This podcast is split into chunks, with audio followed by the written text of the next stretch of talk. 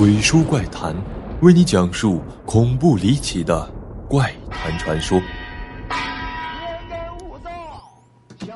本节目由喜马拉雅 FM 独家播出。大家好，我是鬼叔。不知道你们有没有害怕幽闭空间的经历呢？在地铁、隧道等等的封闭空间里，担心这些场所会发生未知的恐惧，这或许太过杞人忧天了。最近粉丝私信让鬼叔讲一讲帝都地铁诡异事件。原来，民间传言说，当初在修建北京地铁的时候，遭遇过许多不如意的事件。后来的施工过程中，甚至挖出了很多的尸骨。后来请了高僧，才将这些尸骨送走。最恐怖的是，每晚二十三点后，地铁站会关门停运，但列车会空驶一个行程，将那些受到惊扰的存在送到他们想去的地方。一九九六年的一个晚上，有人从菜市口出来，赶往宣武门环线地铁。他赶到时，末班车还没有发车，庆幸着自己没有错过这班车。车厢里除了他以外，还有一行人，但每一个看上去灰头土脸的，衣服破旧不堪。当时的地铁上还有很多行乞的人，为了避免他们向自己讨钱，他便闭上眼睛，不再理会。这时，传来了语音报站的声音。列车运往前方八宝山，列车离开玉泉路，开向下一站八宝山。突然，车厢的灯灭了，四周一片漆黑，列车开始减速进站，但站台的灯光异常的昏暗，大厅里只开着闪着红光的应急灯光。这时，他听到对面的人讲道：“我们到了，各位就在这里分开吧。”道别后，便是车门关闭的声音。过了一会儿，车厢的灯又亮了起来。紧接着便是语音报站，八宝山站就要到了。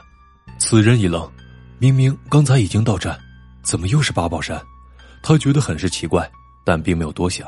此刻的车厢里只有他一个人。后来朋友告诉他，北京地铁有很多未开放的车站，由于军事原因并未公开，这些车站被称为“消失的车站”。可看了这些消失车站所在的位置后。发现那些消失的车站是在苹果园以西的沿线上，八宝山一带从没有过消失的车站。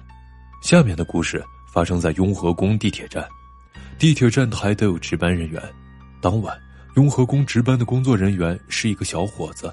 那天晚上，他看到站台上有人抬着轿子，而轿子就是古代的那种，抬轿子的人穿的都是古代人的服饰。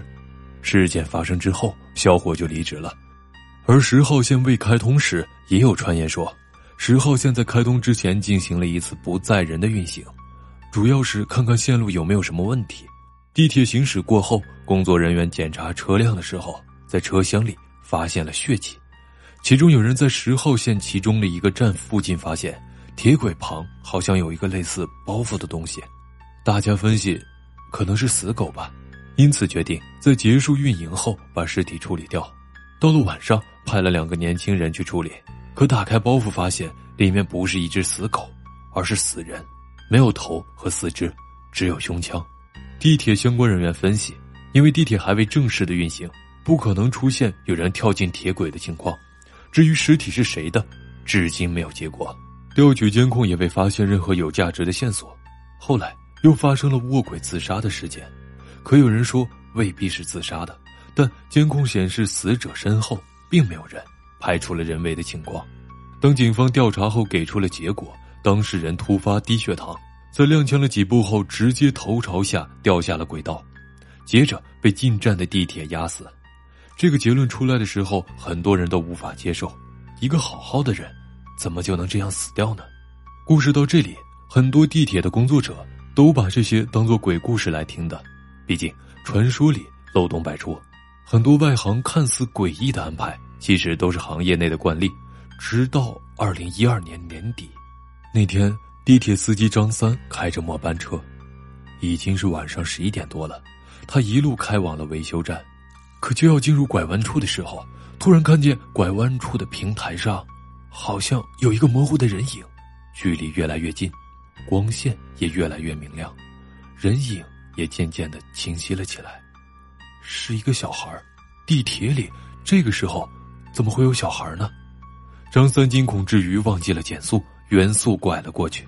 而这样的操作引起了地铁总控室工作人员的注意，并立刻询问了张三。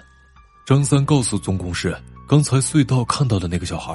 总控员立刻报警，民警赶到后立刻调出了监控录像，查看当天有无可疑人员下到隧道里，但什么都没有发现。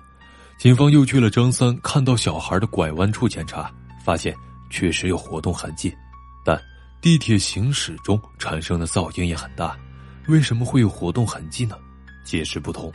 连续一周的毫无头绪，警方只好撤销了搜查任务。但地铁隧道灵异事件的说法却流传开来，甚至越传越邪乎。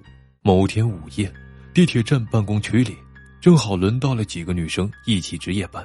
有一个妹子有点饿了，起身准备去厨房找吃的，结果到了厨房门口，却听到里面有奇怪的动静。这个时候，不可能有人了。女生猛地推开门。看到有几个黑影蹲在冰箱前，低着头啃食东西，她吓得慌忙跑回了宿舍，指着厨房的方向和值班小伙伴说：“厨房闹鬼了。”警方后来通过监控发现，这几个黑影从办公区出来后，顺着隧道跑了。他们对地铁内部的路线非常了解，警方推测三个小孩可能在地铁的维修站点生活，藏起来比较容易。又过了几天，民警在巡逻中发现了他们。原来这三个小孩呢是聋哑人，这也是为什么他们能长期忍受隧道里的噪音。他们被人以找工作为由骗来组织偷窃，头目被抓后，他们就只能偷偷的躲在站点里生活，甚至是在值班员的厨房偷东西吃。有关于地铁灵异事件的帖子引发了网友的热议。的确，封闭幽暗的环境下，更容易滋生未知的恐惧。所谓的施工挖出骷髅。全国哪个城市也不少见，而城市化以前，二环以外的坟地更是不少。有地铁工作人员表示，别看停运前人山人海，停运后的地铁里还是很热闹的。施工人员、站务人员，他们都是十一点后开始工作的，而回库、检修工作人员的通勤，在地铁运营中是很正常的一件事。当都市传说给足了心理暗示。人们在幽闭空间下很容易心生不安，但也有网友认为，最恐怖的是，您将于二零二二年七月扣款 X 元，请于扣款日前存入足够的资金。本期结束，我是鬼叔，想马上看的观众别忘了长按点赞按钮，三连进行催更，下期不见不散。